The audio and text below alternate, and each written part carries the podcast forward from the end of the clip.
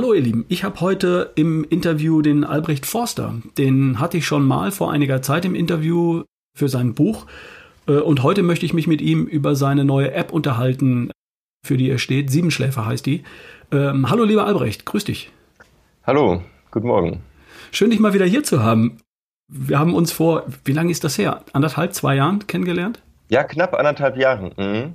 Ja. Da habe ich dich zu deinem Buch interviewt, das heißt, warum wir schlafen. Und äh, seit diesem Interview habe ich das immer dabei, wenn ich Seminare halte, Vorträge mache, halte das immer ins Publikum und sage, hier zum Thema Schlaf bin ich ja nur Laie. Ich kann ein bisschen grobes was drüber erzählen, aber wer da mehr drüber wissen will, der darf das da gerne nachlesen.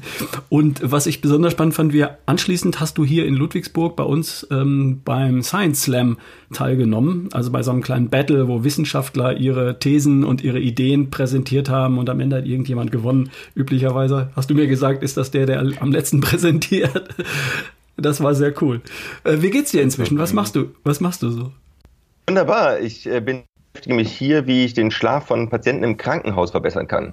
Ähm, weil dort, wo wir den Schlaf am meisten brauchen, also wenn wir krank sind, ähm, und, und im Krankenhaus sind wir meistens besonders krank, ähm, dort wird der maximal torpediert. Also wer im Krankenhaus gut schlafen kann, der muss sich um seinen Schlaf nicht sorgen. Und ich möchte erstmalig in der Studie zeigen, dass wenn Patienten ähm, ermöglicht wird, im Krankenhaus besser zu schlafen, zum Beispiel nach einem Schlaganfall, dass sie dann schneller gesund werden und dass Schlaf so stark wirkt wie eine neue, sehr kräftige, ähm, ja, wie ein neues, sehr kräftiges Medikament. Wow. Das hat bisher einfach noch keiner gezeigt. Ja. Mhm. Aber das leuchtet mir vollkommen ein. Äh, ich glaube, ich hätte im Krankenhaus auch große Probleme zu schlafen, weil äh, ich die Routine kenne, nicht aus eigener Erfahrung. Ich war noch nie in einem Krankenhaus stationär, aber ich habe meinen Vater mal besucht oder meine Mutter mal besucht im Krankenhaus und äh, was ich da so erlebe, schon alleine die, äh, die Zeiten, wann die ins Bett sollen und wann die wieder aufstehen müssen und was da nachts an Unterbrechungen reinströmt und Licht und so weiter, stelle ich mir auch ziemlich gruselig vor. Ja, es ist, äh, es ist ein bisschen äh, Geisterbahn. Ähm, also zum einen muss man sich vorstellen, man ist in einer lebensverändernden Situationen, zum Beispiel nach einem Schlaganfall. Ähm, das ist ein wirklich lebensbedrohliches Ereignis, äh, wo ich gegebenenfalls auch schwere körperliche Schäden von mir trage. Das ist den Leuten bewusst. Ähm, dann bin ich da in einem Mehrbettzimmer mit vier Leuten ähm, davon schnarchen mindestens zwei, weil ähm, viele Menschen, die schnarchen, auch ähm, ein höheres Risiko haben, einen Schlaganfall zu haben und äh, etwa 50 Prozent der Schlaganfallpatienten schnarchen. Das heißt, das wird schon schwierig.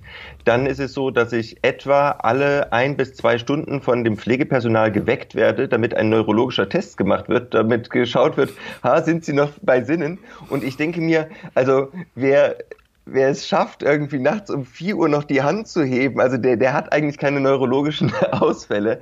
Ähm, und, äh, und dann werde ich morgens um 6 Uhr geweckt, wenn ich gerade dann um, um 4 Uhr in den Schlaf gefunden habe. Ähm, es wird auch von, Pfle von, von den Ärzten wenig Rücksicht genommen. Man geht zum Patienten, wenn der Arzt gerade Zeit hat, es ist alles durchstrukturiert, ähm, man hat keine Zeit, da Rücksicht auf Befindlichkeiten zu nehmen. Und ähm, ja, es werden eher Schlaf Mittel ausgegeben, als dass ähm, Ohrstöpsel ausgegeben werden oder Augenmasken. Also ganz, das sind Pfennigprodukte mhm. äh, oder Centprodukte mittlerweile. Und keiner interessiert sich für den Schlaf. Und die Patienten gehen aus dem Krankenhaus raus und sagen, oh, jetzt muss ich mich erstmal ausschlafen. Das würde ich auch jedem empfehlen. Verlassen Sie das Krankenhaus so schnell Sie können. Bleiben Sie nicht extra länger. Der Krankenhaus, das Krankenhaus ist das gefährlichste Ort, in dem man sich aufhalten kann. Ja, es sei denn, zu Hause ist es noch destruktiver. es gibt ja, Leute, die sagen, im Krankenhaus habe ich ja. mal Ruhe, aber äh, das ist sicherlich die Ausnahme, da gebe ich dir vollkommen recht. Und interessanterweise bezahlen wir im Krankenhaus für unseren Schlaf. Der Einzelzimmerzuschlag bedeutet ja nichts anderes als eine nicht gestörte Nacht. Ich kriege auch als Privatpatient normalerweise die gleichen Medikamente, auch die gleiche Pflegeversorgung. Aber wofür zahlen die Leute und sind bereit, eine ganze Menge zu zahlen für den Schlaf? Und da sehen wir ja schon, wie wichtig der Schlaf ist. Also es mhm. ist wirklich verrückt und es gibt noch keine Studie, die gezeigt hat, wie, wie, wie wichtig der Schlaf für den Heilungsprozess dann im Krankenhaus ist. Und das mache ich mhm. jetzt. Ja, wir denken da mit unserem Gesundheitswesen von der falschen Richtung aus, in Richtung Gesundheit. Ne? Ja schaffen es nicht mal äh, im Krankenhaus dafür zu sorgen, dass eine, eine förderliche, eine heilungsförderliche Umgebung da ist, sondern im Gegenteil, wir torpedieren das sogar noch. Ne? Ein Krankenhaus muss so gut sein wie ein Luxus-Wellness-Hotel, oder? Es muss so sein, dass ich mich ob optimal geborgen, sicher und glücklich fühle und dann werde ich am schnellsten gesund. Und das fängt auch bei der Beleuchtung an. Ähm, und da sind wir auch dran, das, äh, das zu ändern. Zum Beispiel kriegen Schlaganfallpatienten tagsüber zu wenig Licht. Ähm, und nachts zu viel. und das äh, zerstört gerade bei älteren Menschen zusätzlich auch noch den, den Schlaf. Ja. Hm. Äh, Nochmal kurz zu dir für jemanden, der dich nicht kennt und der jetzt sagt, wer spricht denn da eigentlich zu mir?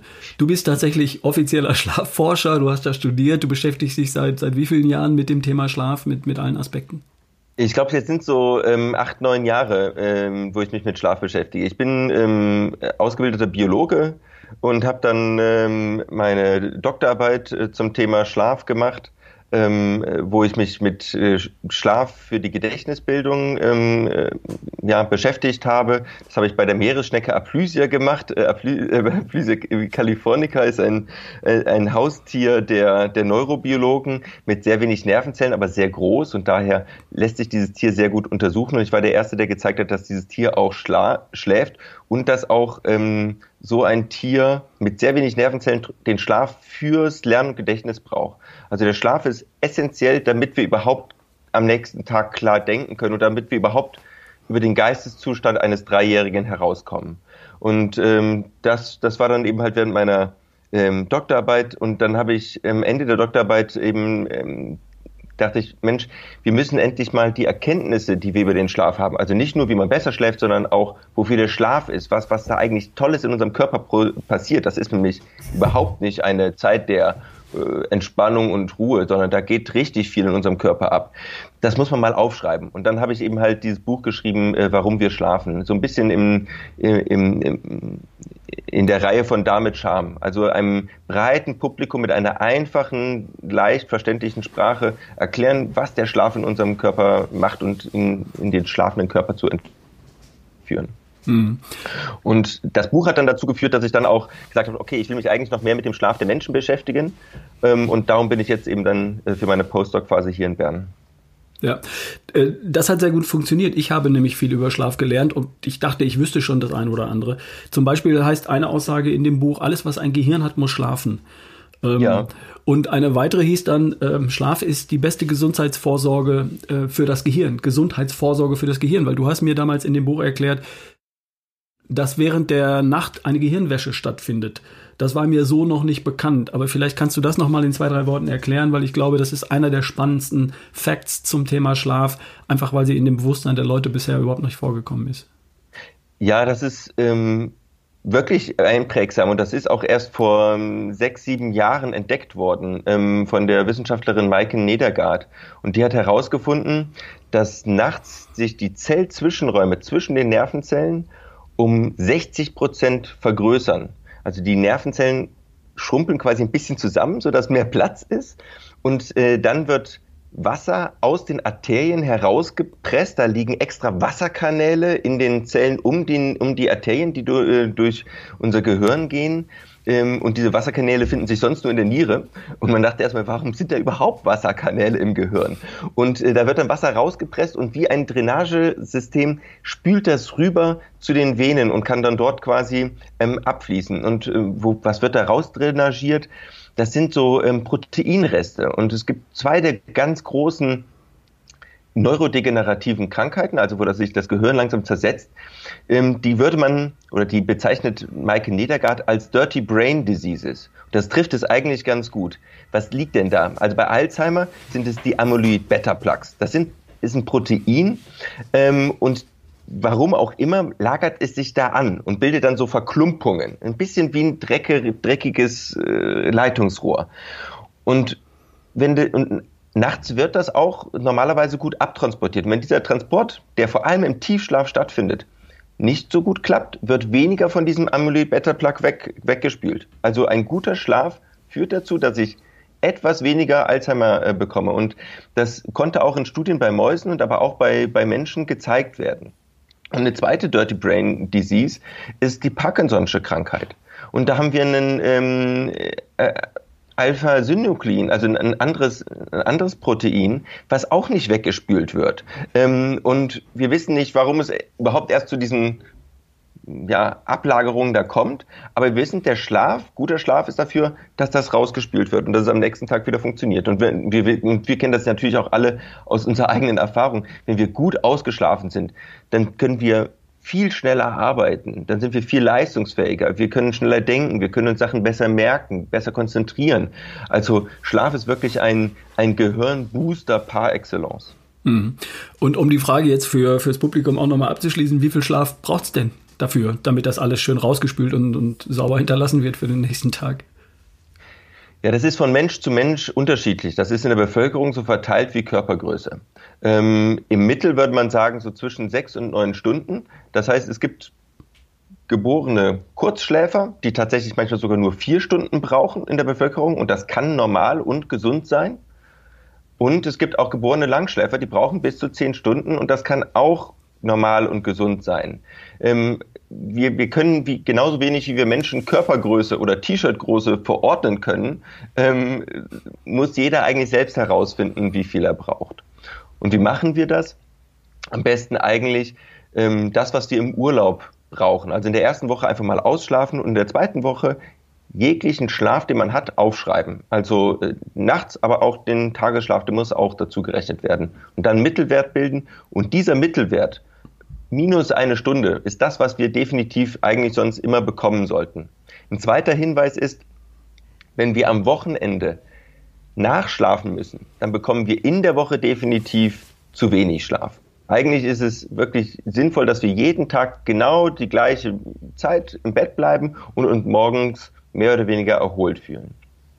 Hm. Okay. Kommen wir zum nächsten Punkt. Äh, du hast es ja schon angesprochen. Ähm, du hast von, von Tiefschlafphase gesprochen. Ich bin im Moment dabei, Gesundheitsparameter bei mir zu, zu tracken. Ne? Also äh, ich möchte nicht im, meine Gesundheit nicht im Blindflug machen, sondern wir machen es woanders ja auch. Wir wissen, wie viel Sprit im Tank ist, wie viel Akku äh, unser Handy noch hat, wenn wir rausgehen und wir kennen auch unseren Kontostand. Also so ein paar wesentliche Parameter, die merken wir uns. Aber zum Schlaf haben wir solche Parameter oft nicht, nicht präsent. Bestenfalls kennen wir in der, in, im Bad die, das, die Zahl auf der Waage. Aber die sagt ja über meine Gesundheit nichts aus, sondern nur über mein Gewicht, aber nicht mal daraus, woraus das Gewicht besteht. Kurz und gut, ähm, Gesundheitsparameter zu tracken, finde ich im Moment gerade spannend. Ich trage einen, einen Whoop-Strap, heißt das, ein, ein Band mit einem, Herzfreq mit einem Herzsensor quasi, der 24 Stunden am Tag über Wochen meine Herzfrequenz misst und daraus ein paar Dinge ableitet und zum Beispiel mir in der App auch zum Schlaf einiges sagt. Er sagt mir, wie lange war ich im Bett, wie lange davon habe ich geschlafen, welche äh, also Unterbrechungen hatte ich nachts, wie oft war ich wach, ähm, welche Leichtschlafphasen, Tiefschlafphasen und REM-Phasen hatte ich während der Nacht. Macht das Sinn aus Sicht eines Schlafforschers? Oder ist das korrekt und, und überhaupt valide, was, was mir so ein Gadget zeigen kann, wenn es gut ist? Ja, also ähm, das, was diese Geräte, diese Fitnessarmbänder können, ähm, ist den Puls zu messen und das machen sie auch relativ gut. Und das ist schon mal ein ziemlich wichtiger Parameter. Ähm, denn die Herzfrequenzvariabilität, ähm, die kann Aussagen darüber machen, ähm, wie über den Gesundheitszustand und sie kann auch Aussagen äh, darüber machen, wie erholt ich bin und wie, wie tief ich mich quasi, wie wenig, ob ich gestresst bin oder nicht gestresst bin. Und äh, ich kann auch zum Beispiel, auch sehr valide ist eben halt der Ruhepuls. Und ähm, ein, ein Sportler weiß, dass so ein Ruhepuls ähm, unter 50 in der Nacht, das ist definitiv ein Zeichen dafür, dass man, dass man, dass man gut ist und dass der Körper sich da gut erholen kann. Und ähm, das ist definitiv das, das ist auch, also diese Herzfrequenzvariabilität, das ist noch ein Feld der Forschung, der noch, das noch relativ jung ist. Ähm, wie genau die, die, die Herzfrequenzvariabilität mit dem Schlaf zusammenhängt, das ist noch nicht gar nicht so gut erforscht. Das können wir also daher noch gar nicht so genau sagen. Aber die, dieser, dieser Ruhepuls, dieses Absinken und der, ich glaube, der Recovery Score, den, den dieses Whoop-Band berechnet, das ist gar nicht so schlecht. Ähm, ähm, das, ich, auch hier in Bern arbeiten wir mit verschiedenen Wearables und untersuchen, wie wir die überhaupt für die Schlafforschung nutzen äh, können. Was anderes, was bei diesen Fitnessarmbändern angezeigt wird, das hast du es ja angesprochen, ähm, ist Tiefschlaf- und Leichtschlafperioden. Hm. Ähm, äh, und auch vielleicht REM-Schlafperioden. Und das Problem ist, dass selbst wenn wir ein EEG kleben, und also Elektroden auf den Kopf pappen und sonst keine zusätzlichen Elektroden haben, wir uns schwer tun, damit ähm, zu unterscheiden zwischen Leichtschlaf und REM-Schlaf. Ähm, der REM-Schlaf ist von der Gehirnaktivität und auch vom Puls her wie Wachaktivität. Mhm. Es ist für mich, auch mit, allein mit dem Puls, ist es nicht feststellbar, ob jemand gerade wach ist oder im REM-Schlaf ist. Und genau da ist die Schwachstelle dieser Wearables. Tiefschlafphasen kriegen die noch ganz gut hin, weil da unser Puls wirklich normalerweise stark absinkt. Aber Schlafphasen werden definiert, definiert über die Gehirnwellen. Und ich komme nicht drum rum, dass ich die da messe, wo sie sind. Also ein Armband ist nicht am Gehirn. Und mhm. das ist das Problem an dem Ganzen. Mm, und das wird auch schwierig sein in der Zukunft. So, jetzt möchte ich aber äh, jetzt dann eine ganz andere Frage, bevor wir jetzt anfangen. Es gibt nämlich auch mittlerweile äh, Bänder, zum Beispiel das Dream Headband, D-R-E-E-M.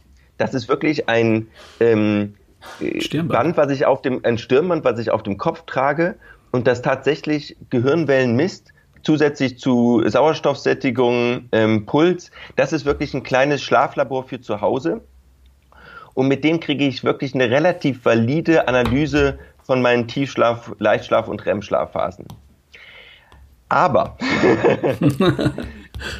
ähm, die Frage ist, was mache ich mit dieser Aussage? Also ja. angenommen, ich sehe am nächsten Morgen, Mist, ich habe zu wenig Tiefschlaf gehabt, wenn, wenn, es die, wenn es diese Aussage denn gibt quasi, oder ich habe zu wenig oder zu viel REM-Schlaf.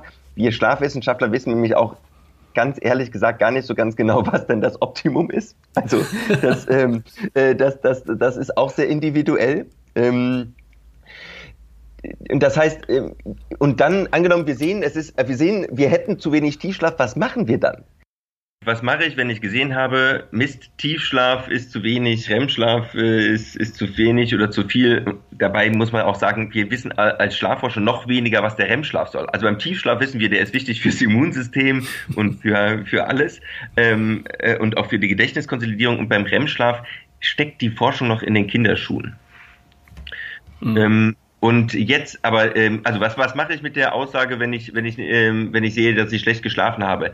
Ähm, ich kann mir schlecht vornehmen, ähm, besser zu schlafen. Ähm, daher äh, sollte ich das tun, was ich sonst auch für einen guten Schlaf empfehlen würde. Also ganz wichtig, regelmäßige Bettzeiten. Unser Körper ist ein Gewöhnungstier. Das ist genauso wie regelmäßige Essenszeiten. Das findet unser Körper sehr angenehm. Wir schlafen auch deutlich schneller ein, ein wenn, wenn es eben halt jede Nacht etwa Pi mal Daumen halb plus minus halbe Stunde zur gleichen Zeit ins Bett geht. Mhm. Es ist wichtig, dass wir zur gleichen Zeit aufstehen. Es ist wichtig, dass wir äh, tagsüber Sonnenlicht bekommen, äh, möglichst viel. Da schlafen wir auch nachts besser. Dass wir vor dem Einschlafen eine halbe Stunde ähm, runterkommen, einplanen und in dieser Zeit am besten ähm, keine Screens nutzen, also displayfreie Zeit, kein Computer, kein Fernseher, kein Handy. Ähm, nicht, weil das Screenlicht so stark ist, sondern weil das alles emotionale Inhalte sind, die uns wach halten. Mhm. Und äh, daher ähm, würde ich sagen, diese Wearables können dazu führen, dass ich ein bisschen respektvoller ähm, mit meinem Schlaf umgehe, dass ich ein bisschen mehr äh, Beachtung dem Schlaf schenke, weil bis vor wenigen Jahren galt noch die Mentalität, ähm, Augen zu und durch und wenn es ein bisschen kürzer ist, ist nicht so schlimm. Ähm, und jetzt begreifen wir endlich, dass Schlaf genauso wichtig ist wie Fitness. Es ist wirklich noch lustig, dass wenn man in einem Unternehmen ist ähm, und sagt, ich habe, äh, ich laufe jeden Tag eine Stunde, sagt jeder, klasse, toll, dass Sie äh, das machen, dass Sie jeden Tag eine Stunde laufen. Wenn ich in einem Unternehmen bin und sage, ich ernähre mich ähm, vegan oder gesundheitsbewusst, sagt auch jeder, klasse, der arbeitet, achtet auf seinen Körper. Wenn ich in einem Unternehmen bin, aber erzähle, ich schlafe jeden Tag eine Stunde länger, ich schlafe acht Stunden pro Tag, um das gut, äh, um was Gutes für meinen Körper zu tun, denkt jeder, was für ein Weichei. Ja. Ähm, ähm, mhm. der, der, kann der nicht ein bisschen kürzer und der kriegt ja wahrscheinlich nichts geschafft und ähm, und das da haben wir in der Gesellschaft wirklich noch eine ganz komische Einstellung dazu. Eigentlich müssen wir jedem Arbeitnehmer beklatschen, der sagt, ich komme ausgeschlafen zur Arbeit. Mhm. Ich gönne mir jeden Tag acht Stunden, damit ich richtig gut drauf bin und das Beste leisten kann. Ähm, entweder, ob, egal ob ich Alleinunternehmer bin oder für eine Firma arbeite. Mhm. Und äh, ja, da kann so ein Wearable helfen, ähm, dass wir darauf einen stärkeren Fokus haben. ja. dass sie auf unseren Schlaf achten. Das tut man es ja tatsächlich auch. Da gibt es einen Score, der heißt äh, Sleep Consistency. Also die Konsistenz, die Regelmäßigkeit meines Schlafs wird gemessen. Also wie wie dicht bin ich dran, dass ich zu, zu einer ähnlichen Zeit einschlafe und wieder aufstehe. Und dafür werden, werden Punkte vergeben quasi. Das wird mir als positiv äh, angezeigt. Und damit achte ich natürlich drauf und sage, wann bin ich denn gestern zu Bett und heute und morgen. Ich kann das auch über die Woche verfolgen und sagen, okay, das ist weitgehend, selbst über das Wochenende, ein ähnlicher Rhythmus, paar Minuten hin oder her. Und ähm, das ist, schafft zumindest Aufmerksamkeit dafür. Ne?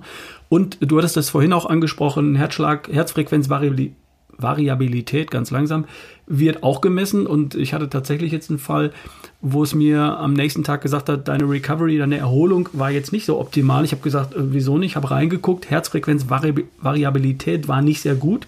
War, die liegt bei sonst bei mir zwischen, weiß ich nicht, 50 und 65 Millisekunden. Diesmal lag sie bei 27. Und ich habe tatsächlich zwei Tage später einen Schnupfen bekommen, den ich sonst ganz selten habe. Es hat mir also schon im Prinzip vorher gesagt, irgendwas ist da im Busch und ich war ein bisschen aufmerksam und ähm, vielleicht kann man das ein oder andere so einfach ähm, daraus machen. Also genau, also die genau die, die das das Aufmerksam gegenüber äh, die Aufmerksamkeit gegenüber dem eigenen Körper, die steigt und das ist ähm, das kann ein großer Gewinn sein. Und äh, da sehen wir es eben halt auch. Der, der Schlaf ist nicht nur wichtig fürs Gehirn und für die geistige Fitness, sondern eben halt auch fürs Immunsystem. Mhm. Ähm, das ist auch die Forschung noch am, am Anfang, aber es scheint so, als würde das Immunsystem in der Nacht nachbereiten das, was es tagsüber gesehen hat. Also welche Eindringe es, äh, es gesehen hat und dann tauschen die Immunzellen im Prinzip Phantombilder auf aus, um dann am nächsten Tag gezielt ähm, auf die, ja, den, den Krankheitserreger draufzugehen. Und wenn wir uns einen guten, tiefen Schlaf gönnen, dann wissen wir auch, dass zum Beispiel eine Impfung länger hält. Also wenn ich nach, ein, nach einer Impfung, jetzt zum Beispiel nach der Corona-Impfung hoffentlich bald, ähm, länger äh, und gut schlafe, habe ich einen besseren Impfschutz, als wenn ich die Nacht danach durchmache. Wow, Wahnsinn. Ist ja auch eine tolle Info, passt genau in die Zeit.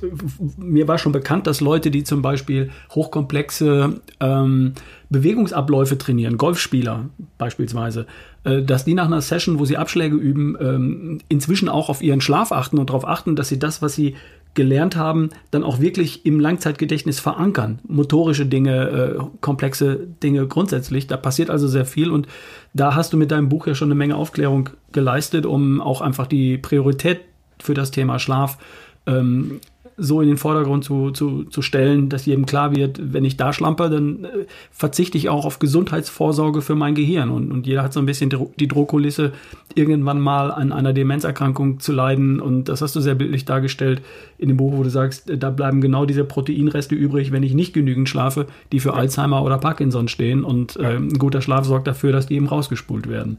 Ja. Lass uns mal zu einem anderen Thema kommen. Du ähm, hast dir was Neues ausgedacht, um eben all dein Wissen zum Thema Schlaf auch in die, ich sage jetzt mal, in die, in die praktische Anwendung zu kriegen bei Menschen da draußen. Du hast eine, ähm, eine, eine App entwickelt, Siebenschläfer heißt die. Mhm. Für, für wen ist die gedacht? Ja, die Siebenschläfer-App ist für Menschen mit ein, klassischen Ein- und Durchschlafproblemen. Und das ist das Gros der Betroffenen mit Schlafproblemen. Es gibt wahrscheinlich über 30 verschiedene Schlafkrankheiten, aber das, ein großer Teil der Bevölkerung hat wirklich Probleme mit dem Ein- und Durchschlafen und zum Beispiel auch mit dem Grübeln. Da, damit fängt das häufig an. Wenn ich, wenn ich zu meinem Hausarzt gehe, ähm, dann werde ich mit einem Schlafmedikament wieder rauskommen. Und diese Medikamente sind kurzzeitig wirkungsvoll, aber eben halt nur kurzzeitig. Das heißt, wie eine Woche. Schlafmedikamente sind wie Schmerzmittel für Rückenprobleme sie gehen nicht an die Ursache dran, sondern ähm, sie ja, helfen gegen das Symptom Schlaflosigkeit. Wir wissen, und wenn ich ein Schlafmedikament über Monate einnehme, dann ist es eigentlich fast wirkungslos. Dann nehme ich nachher dieses Schlafmedikament ähm, und nehme es weiter, obwohl meine Schlafprobleme wiedergekommen sind, setze es aber nicht ab, weil sonst die Schlafprobleme noch Problem schlechter werden. Und wir wissen schon seit langem, dass die beste Behandlung gegen Schlafprobleme die kognitive Verhaltenstherapie für Insomnie ist. Und diese kompliziert. Was ist das? Ja, genau. Ähm, das ist im Prinzip ein Trainingsprogramm, ein Verhaltenstrainingsprogramm. Äh, gar nicht so kompliziert. Und das schneidet in der, da lerne ich wirklich, welche Verhaltensweisen zu einem guten Schlaf führen. Denn es ist, es klingt paradox, aber wir können Schlafen eigentlich nicht verlernen. Genauso wie wir Atmen nicht groß verlernen. Ja, wir, unser Körper holt sich die Luft zum Atmen, die er braucht, und der Körper holt sich eigentlich auch den Schlaf, den er braucht. Mhm. Bei Schlafproblemen ähm, kommen wir aber in so eine, so eine schlechte Spirale rein. Wir schlafen ein paar Nächte schlecht. Wir machen uns Sorgen, dass wir schlecht schlafen, teilweise berechtigt, weil wir dann ja im nächsten Tag nicht mehr so fit sind. Ähm, wir machen uns Angst um unsere Gesundheit. Und, äh, und aufgrund dieser Angst, schlecht zu schlafen, haben wir dann nachts Probleme einzuschlafen. Also der mhm. klassische, klassische Insomniker ähm, oder Insomniepatient, der ist tagsüber die ganze Zeit müde, ähm, kann sich nicht konzentrieren, ist, ist übellaunig, träge, kommt nicht aus dem Quark und nachts im Bett, bumm, hellwach. Ja, da, da, wo, weil das Bett zur Gefahrenzone geworden ist. Mhm. Und ähm, das ist wie ein, weil ja da das Problem seines Lebens lauert. Ja, ich meine, du könntest wahrscheinlich auch nicht ruhig schlafen, wenn du wüsstest, Mist, im Bett, da kommen, kommen jetzt die schlimmsten sechs bis acht Stunden des Tages. Mhm. Ähm, da werde ich wieder mich von A nach B äh, wälzen, es wird nicht funktionieren. Und das lässt sich trainieren, ein bisschen wie, ja, wie ein Pavlov, Pavlovscher Hund. Wir haben verlernt, den Ort, den, das Bett als Ort der Geborgenheit, der Ruhe, des Schlafens, des Zu sich kommens, ähm, ja, wir, wir, haben verlernt, diesen Ort mhm. so, so zu definieren. Und das lässt sich mit der App dieses kognitive Verhaltenstrainingsprogramm, was der Arzt eigentlich auch verschreiben könnte, und es ist, steht auch in den Leitlinien, dass er das zunächst verschreibt vor Medikamenten. Dieses Verhaltenstrainingsprogramm haben wir in eine App gepackt. Ähm, es gibt mittlerweile in Deutschland zwei Apps auf dem Markt. Ähm, also wir sind äh, die, die, die zweite App. Ähm, die erste App ist Memento Somnium. Das ist eine App, die sich, die man sich von den Krankenkassen verschreiben lassen kann, äh, beziehungsweise vom Hausarzt verschreiben lassen kann. Und ähm, unsere App, die ist quasi wie die Selbstmedikation. Ähm, mhm. Das ist das, was ich, wenn, wenn ich einen Schnupfen habe, gehe ich auch nicht immer zum Arzt und lasse mir ein Schnupfenmedikament verschreiben, sondern gehe zur Apotheke und kaufe mir einen Nasenspray und das wirkt ganz gut. Und genauso ist unsere App eigentlich auch angelegt. Ähm, es ist ein äh, sehr einfach, intuitives Sieben-Wochen-Programm, um Schlaf besser zu lernen. Und ich würde wirklich äh, ja, meinen Hut darauf verwetten, ähm, dass jeder, der sieben Wochen wirklich gewissenhaft dieses Programm durchmacht, das ist gar nicht so kompliziert, es sind jeden Tag zehn Minuten Trainingsprogramm, dass der am Ende besser schläft. Und wenn nicht, soll er mir bitte schreiben, dann kriegt er sein Geld auch zurück von mir. ähm, also da vertraue ich wirklich komplett auf das Programm, weil es nach wissenschaftlichen Prinzipien, die wir schon seit Jahren anwenden, ähm, aufgebaut ist. Ich möchte da auch mal kurz zu sprechen kommen. In deiner Erklärung vorhin hat das so wissenschaftlich-medizinisch geklungen. In Wirklichkeit ist diese App, ich habe sie ja hier bei mir, ähm, als wenn ich ein, ein, schönes Magazin durchblätter. Also das ist wirklich für, für dich und mich gemacht, für ganz normale Menschen, die mit dem Schlafen Thema haben, die nicht gut einschlafen oder gut durchschlafen können. Man geht da durch, man hat verschiedene Bereiche, man hat äh, ein, ein Kursprogramm aus sieben Kapiteln, man hat bestimmte Einschlafhilfen, also kann sich Geschichten zum Einschlafen vorlesen lassen, kann kleine Meditationen machen, progressive Muskelentspannung, Körperreisen und es ist ein, ein Logbuch. Ne? Also bitte nicht da draußen den Eindruck haben, das wäre ein medizinisches Ding, was, was kompliziert ist oder so, sondern das ist wie abends ein schönes Magazin durchblättern. Ne? Ähm, das ist mir ganz wichtig, das mal in den Vordergrund zu heben. Also genau das, das war auch, der, genau das war auch unser Ziel bei der App. Also wir, wir, die App ist wissenschaftlich fundiert, sie funktioniert, aber sie ist wie ein ganz intuitiv zu bedienendes Sporttool, ja, ähm, wo, wo der Mensch gar nicht drüber nachdenkt, was er hier jetzt gerade macht. Und wir haben das in, wir haben drei, es ist auf drei Säulen aufgebaut. Erstmal haben wir quasi ein Soforthilfeprogramm. Also wenn ich, wenn ich nachts nicht schlafen kann und ich mir diese App runterlade, kann ich direkt loslegen ähm, und auch äh, viele Teile schon erstmal kostenlos nutzen. Ähm, ich kann, wie gesagt, in die so Soforthilfe rein. Das sind klassische Schlafhelfer. Ich hab, kann mir eine Einschlafgeschichte ähm, anhören, äh, eine Einschlafmeditation, Atemmeditation, ähm, eine progressive Muskelentspannung. Ich kann auf eine Körperreise gehen. Das sind alles Dinge, die mich wirklich runterbringen und die akut in dem Moment gegebenenfalls schon helfen. Mhm. Und die zweite Säule ist dann die Analyse des Schlafproblems. Denn ähm, es gibt ganz unterschiedliche Schlafprobleme. Die einen haben das Problem, dass sie einfach nicht einschlafen können, aber mit dem Rest klappt es ganz gut. Die anderen schlafen relativ schnell ein. Die ärgern sich nur, dass sie ständig nachts aufwachen und, ähm, und ja, dann wach im Bett liegen und um sich herumwälzen und grübeln. Der nächste hat früh erwachen schläft gut ein, schläft sogar gut durch, aber um 4 Uhr morgens, ab 4 Uhr morgens kann nicht mehr schlafen. Und die dritte und die vierte Person, ähm, die schläft nachts ganz gut, aber fühlt sich tagsüber äh, müde, unausgeschlafen, äh, ja, es passt alles nicht. Und die brauchen, diese Menschen brauchen ja unterschiedliche Medikamente oder ein unterschiedliches Verhaltensprogramm. Mhm. Und ähm, im Schlaflogbuch kann man erstmal seinen Schlaf dokumentieren, so dass es auch und dann fällt es einem selber wie von Schuppen von den Augen mit den Inhalten des Kursprogramms, wo das Problem steckt. Also die Leute werden wirklich zum Experten ihres eigenen Schlafes gemacht. Es ist nicht so, ich komme zu jemandem hin und der sagt mir, sie müssen jetzt das, das tun und dann muss ich mich da irgendwie dran halten, sondern der Nutzer kann mit dem Logbuch gezielt sehen, wo sein Schlafproblem ist und kann dann selber die Maßnahmen mittels des Kurses ergreifen, die zu ihm passen und die genau richtig für ihn sind. Es mhm. nutzt nicht einfach alle verschiedenen 20 oder 30 Veränderungsmöglichkeiten am Schlaf durchzuprobieren, ähm, um dann herauszufinden, na, das, das passt ja gar nicht zu mir und dann irgendwie ab, ab, ab Nummer 5 äh, dann einfach aufzugeben, sondern erstmal muss ich erkennen, wo das Problem liegt Mhm. Und dann macht auch der Kurs Sinn. Und der Kurs, das ist wirklich ganz einfach. Ähm, da hört man jeden Tag eine zehnminütige Audioeinheit, am besten morgens beim Spazierengehen ähm, oder, oder auf dem Weg zur Arbeit. Und da ist jeden Tag eine praktischer Verhaltenshinweis dabei, ähm, den ich verändern kann, um meinen Schlaf zu verbessern. Ähm, jeden Tag nur eine, dass das Schritt für Schritt ist, sonst überrennt das einen wie eine Lawine. Mhm. Und äh, so verbessere ich Tag für Tag meinen Schlaf. Und da gibt es einen, jede Woche steht im Zeichen eines Wochentrainings. Das ist eine etwas größere Verhaltensänderung.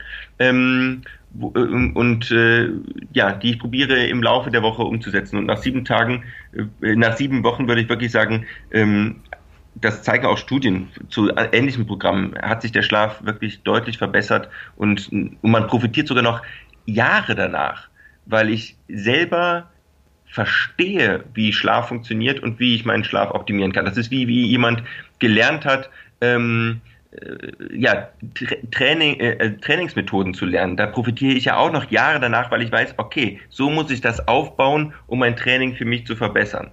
Hm. Das heißt, das ist so ein bisschen wie, wie, wie Fahrschule für gutes Schlafen und äh, am Ende kann ich selber, ich muss nicht Automechaniker sein, ich muss also nicht das, das Thema Schlaf in Gänze verstanden haben, aber ich lerne, wie für mich Schlaf funktioniert, wo meine Defizite sind und wie ich sie mit ganz normalen, sagen wir, handelsüblichen Mitteln, sprich äh, Verhaltensweisen, in den Griff bekommen kann. Kann man das so ungefähr sagen? Genau, also das Tolle äh, an dem Programm ist, dass ich nachher meinen persönlichen Einschlafratgeber immer mit mir selbst herumtrage. Das bin ich nämlich selber. Und wir können, also jeder kann lernen, sehr schnell einzuschlafen. Das ist wirklich, das ist wie jeder Klavier spielen lernen kann. Die einen werden nachher Star-Pianist, aber jeder schafft es, mit ein bisschen Training ähm, ein paar, paar Tasten zu drücken. Das ist ja. möglich. Und genau das kann man über Schlaf-Basics lernen und da wird jeder in der Lage sein, seinen Schlaf wirklich zu verbessern. Das, mhm. ähm, und das ganz ohne Nebenwirkung. Das ist das Tolle. ja, du hast mal in dem Buch auch erwähnt, ähm, es gibt eigentlich keine Schlafmittel, es gibt eigentlich nur Betäubungsmittel. Äh, also guten Schlaf ja. per Pille, das, das funktioniert nicht. Ne? Du, kannst, du kannst Menschen sedieren, du kannst dafür sorgen, dass sie tatsächlich in Ohnmacht fallen, quasi, äh, also nicht mehr bei Bewusstsein sind, also quasi schlafen. Aber der erholsame Schlaf ist damit noch lange nicht gewährleistet. Ähm, der ist gewährleistet, indem ich wirklich gut schlafe und wie das funktioniert. Das lernt jemand, wenn er sich mit der App auseinandersetzt und sich auch einfach darauf einlässt. Ne? Äh, ja, genau, das, weil Schlaf ist wirklich ein Vorgang, wo verschiedenste Neurotransmitter sich in ihrer Konzentration verändern. Und wenn ich ein Schlafmedikament nehme, ähm, klassisches Benzodiazepin oder, oder ein Zolpidem, dann gehe ich eigentlich nur auf einen eine Art von Neurotransmitter, auf die GABA-Ergen-Neurotransmitter und ich verstärke quasi die Hemmung. Das sind Neurotransmitter, die im Gehirn das Gehirn hemmen in ihrer Funktion. Aber der Schlaf ist alles andere als Hemmung. Im Schlaf passieren ganz viele kleine Sachen, ja. Ähm, und wir haben eben halt noch andere Neurotransmitter wie Histamin, ähm, ähm, ähm äh, Acetylcholin, ähm, also wirklich noch viele andere und das ist, ich bräuchte eigentlich einen fein abgestimmten ähm, Medikamentencocktail, um echten Schlaf zu erzeugen und das können wir nicht. Ähm, wir können mit Schlafmedikamenten eigentlich nur ähm, ja, ein, ein Gefühl der Sorglosigkeit, ähm, das geht auch mit Antidepressiva, erzeugen, wo ich mich fallen lassen kann und wo der Körper dann in den, in den Schlaf übergeht. Also, mhm. aber, aber richtig echten Schlaf per Medikament ist, ist, ist eigentlich nicht möglich. Also die Lösung heißt, lerne gut zu schlafen, Punkt aus. Ja, und das Tolle ist, jeder kann es lernen. Ja. ja. Hm. Also ich habe mir die App hier angeschaut, ich habe sie ja auf dem, ähm, auf dem Handy. Ich war dann nach zwei, drei Tagen überrascht, dass ich ähm, abends und morgens kleine Hinweise bekomme, ähm, die dafür sorgen, dass ich auch tatsächlich eine Schlafroutine entwickle. Ähm, das hat mir sehr gut gefallen. Die Aufmachung hat mir sehr gut gefallen. Das ist super klar strukturiert. Da gibt es das Logbuch, da gibt es die Einschlafhilfen, also die Geschichten, Meditationen, sonstige Dinge. Dann gibt es das Kursprogramm. Ich finde es ziemlich cool und ich glaube, ähm, wenn ich ein Schlafthema hätte, habe ich Gott sei Dank nicht, dann wäre das mein erster Versuch, weil es ist wirklich einfach, es ist auch, auch billig. Die, die App kostet natürlich eine Kleinigkeit, aber ich habe mir das Abo-Programm angeschaut. Entweder zahle ich 8,99 Euro monatlich, so lange wie ich es brauche, oder ich habe ein, ein Jahresabo, das kostet 59,99. Also ähm, zum Preis einer von einmal essen gehen mit meiner Familie ähm, kann, ich, kann ich die App Ja, oder also wenn ich die Alternative hätte, in die Apotheke zu gehen und mir eine Packung Schlafmedikamente freiverkäufliche zu kaufen, dann ist die App nicht nur günstiger, sondern wirkt auch länger und hat keine Nebenwirkungen. Ähm, und äh, wie gesagt, wenn ich die App mir zwei oder drei Monate hole, ähm, dann garantiere ich jedem, dass er dann äh, quasi sein Schlafproblem zumindest in großen Teilen im Griff hat. Und das kann ich mit einem klassischen Schlafmittel aus der Apotheke nicht garantieren, dass es eher so, wer einmal Konsument ist, ähm, kommt immer mal wieder zu seinem, äh, zu seinem Dealer in der äh, Apotheke. ja, also ähm, die App heißt Siebenschläfer, die gibt's überall im, äh, im Apple, wie heißt App das? App Store. Im App Store und im äh, Google Live, ja. G genau, gibt's für beide. Also Siebenschläfer. Wer das Thema grundsätzlich verstanden haben möchte, wer auch die vielen Anekdoten zum Thema Schlaf lesen möchte, die der Albrecht Forster geschrieben hat, und auch was zum Thema Schlaf im Krankenhaus, Schlaf in Altersheimen oder solche Geschichten, da habe ich äh, tolle, wichtige Sachen in dem Buch damals gelesen. Wen das interessiert, das Buch heißt Warum wir schlafen ist in welchem Verlag erschienen, Albrecht? Im Heine Verlag erschienen und äh, ist auch nicht ähm, allzu teuer. Ich muss mal selber drauf. 18 Euro kostet es. 18 Euro, ja. Ich habe das Buch tatsächlich immer dabei, wie gesagt, wenn ich ähm, Veranstaltungen habe, Präsentationen mache, Workshops, ähm, weil zum Thema Schlaf kommen immer wieder Fragen, die ich dann auch als Vortragender vorne nicht alle im Detail beantworten kann, weil die Zeit fehlt und weil mir das Know-how fehlt dann halte ich das Buch in die Gegend und sage hier reingucken mit einem ähm, ähm, ein absoluter Tipp. Das Thema naja, Schlaf. das Schöne ist, das Buch erscheint erstmal relativ dick, aber ähm, die einzelnen Kapitel sind kurz. Also die Kapitel sind alle nur zehn, ähm, zehn Seiten lang. Und wenn ich sage, hey, ich möchte hier jetzt kurz was zum Thema Schlafwandeln erfahren oder zum Thema Schnarchen, ähm, dann muss ich, dann kann ich direkt dieses Kapitel aufschlagen. Ich muss nicht erstmal erst alles von aha, von Anfang bis zum Ende durchlesen mhm. und ähm, und ja, dann hat sich's. Also ähm, es ist es ist viel drin, aber man kann es auch wirklich einzeln in, in Teilen lesen. Es ist so ein bisschen als Klobuch konzipiert. Jedes Mal so zehn Minuten und und äh, da hat man wieder was Neues gelernt. Ja. Ja, und es ist absolut spannend geschrieben. Also ich habe es sehr gerne gelesen. Ich gucke auch immer mal wieder rein, wenn mir irgendwas entfleucht ist oder ich irgendwas Spezielles wissen will. Ja. Ein Tipp von mir.